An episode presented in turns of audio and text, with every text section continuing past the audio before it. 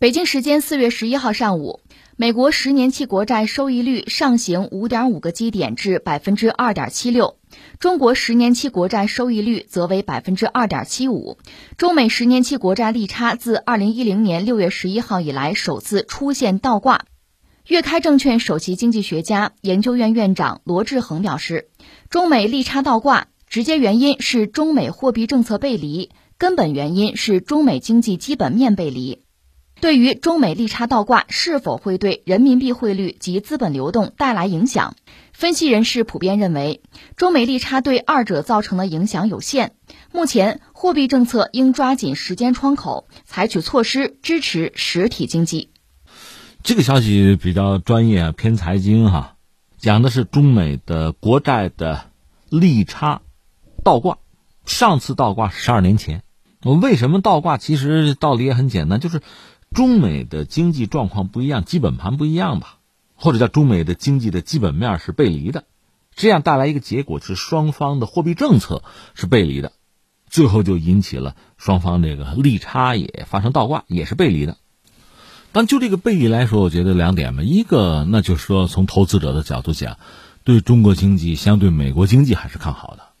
另一个呢，那确实说明中美的经济政策、货币政策有很大的不同。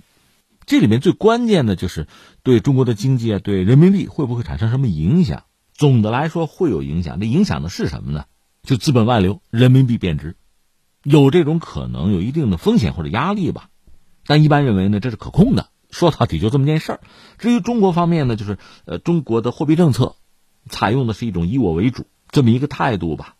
我们现在首要任务就是控制疫情啊，恢复生产生活的秩序。受疫情影响相对严重的肯定是中低收入群体，就得有足够的社会保障的措施。货币政策呢，是要支持实体经济的。按照咱们专业的词儿哈，官方的词儿叫靠前发力、精准发力，这是我们目前的主要工作。至于刚才我们说的资本的外流也好，人民币的贬值压力也好，这个显然因为可控嘛，并不是很让人担心。那说到这儿呢，我觉得美国方面还是有一些值得关注的东西，就是美国经济的状况。因为美国人最近很活跃嘛，特别是俄乌战争爆发之后，美国拉着呃一片西方的盟友，对俄罗斯进行一系列的打压呀、制裁啊，手段是非常严厉，而且也非常丰富。现在俄罗斯扛着得有六千项制裁，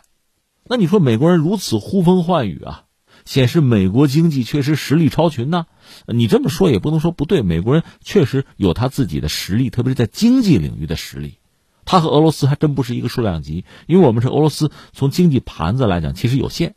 在全球经济版图之中，它是比较边缘的一个位置。当然，它和这个世界最主要的联系呢，就是卖油气资源，当然也包括这个粮食，像小麦呀，另外还有军火，是这样的。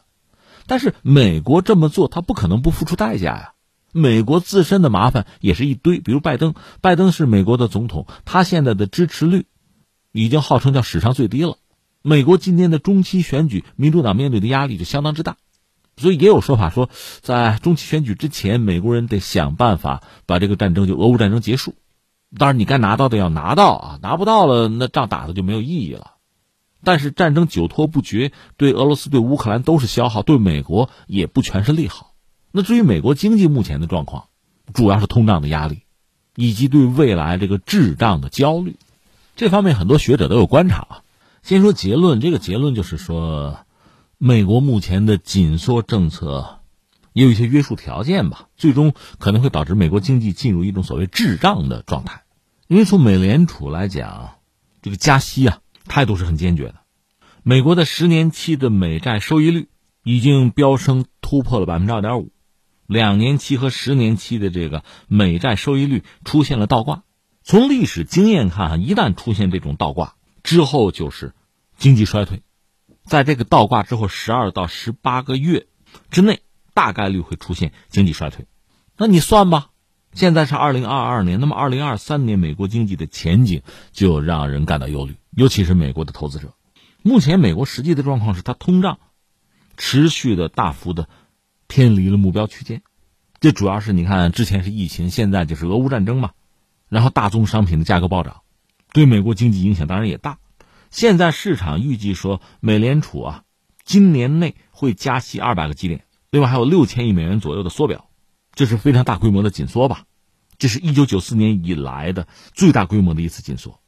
这个美国人嘛，说话很有意思，就是之前美联储不是大量的撒钱嘛，宽松啊，这叫直升机撒钱，或者叫大水漫灌啊。现在针对通胀大幅度的紧缩政策，这被叫做是斯图卡式的俯冲轰炸。